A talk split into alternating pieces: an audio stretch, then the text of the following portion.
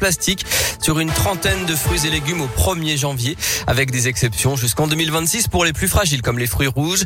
Côté légumes, poireaux, courgettes, poivrons, aubergines, concombres, pommes de terre, carottes, tomates rondes et oignons.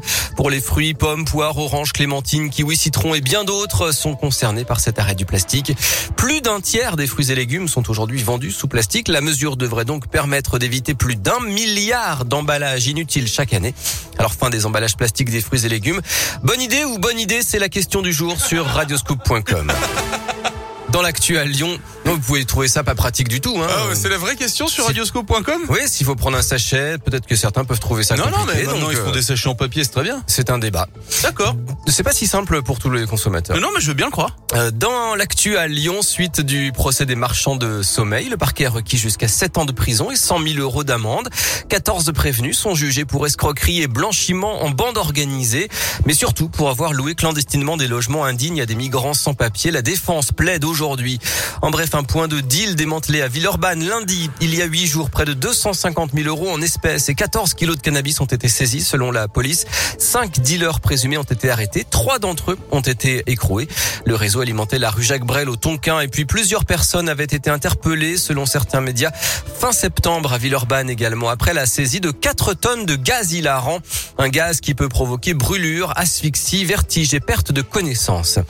Iman, hospitalisée après un malaise, l'étudiante de 23 ans en grève de la faim devant l'université Lyon 2 a été prise en charge par les pompiers hier d'après France 3. Vous l'avez entendu sur Radio Scoop, elle a cessé de s'alimenter depuis six jours avec un camarade.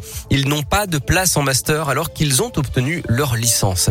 Et puis lors des explications pour le patron des évêques de France, Éric de Moulin-Beaufort, est reçu cet après-midi par le ministre de l'Intérieur, Gérald Darmanin. Après ses propos qui ont choqué, il a estimé que le secret de la confession était plus fort que les lois de la République après le, le rapport sur la pédocriminalité dans l'église. L'Asvel se frotte aux champions après un début de saison parfait. Cinq victoires en cinq matchs.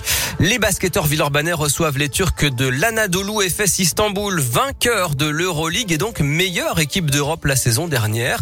Un premier gros test pour savoir où se situe l'Asvel, Gaël Berger. Oui, si les Villeurbanais voulaient avancer masqués, c'est raté. A priori, cette euh, saison devait être celle de la transition pour préparer au mieux l'arrivée de la nouvelle salle à Dessine qui devra permettre à moyen terme à Lasvel de franchir un cap à la fois économique et sportif. Alors cette année, il n'y avait aucun objectif précis fixé par le président Tony Parker pour l'Euroleague, cette compétition qui est quand même très exigeante et très relevée aussi puisqu'elle regroupe les 18 meilleurs clubs d'Europe.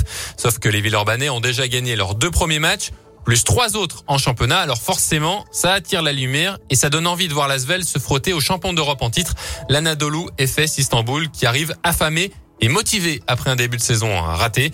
Ce soir, on en saura donc plus sur le niveau réel des Villeurbanais. Les Turcs qui ont perdu leurs deux premiers matchs seront effectivement revanchards. Asvel, Istanbul, coup d'envoi, 20h à l'Astrobal.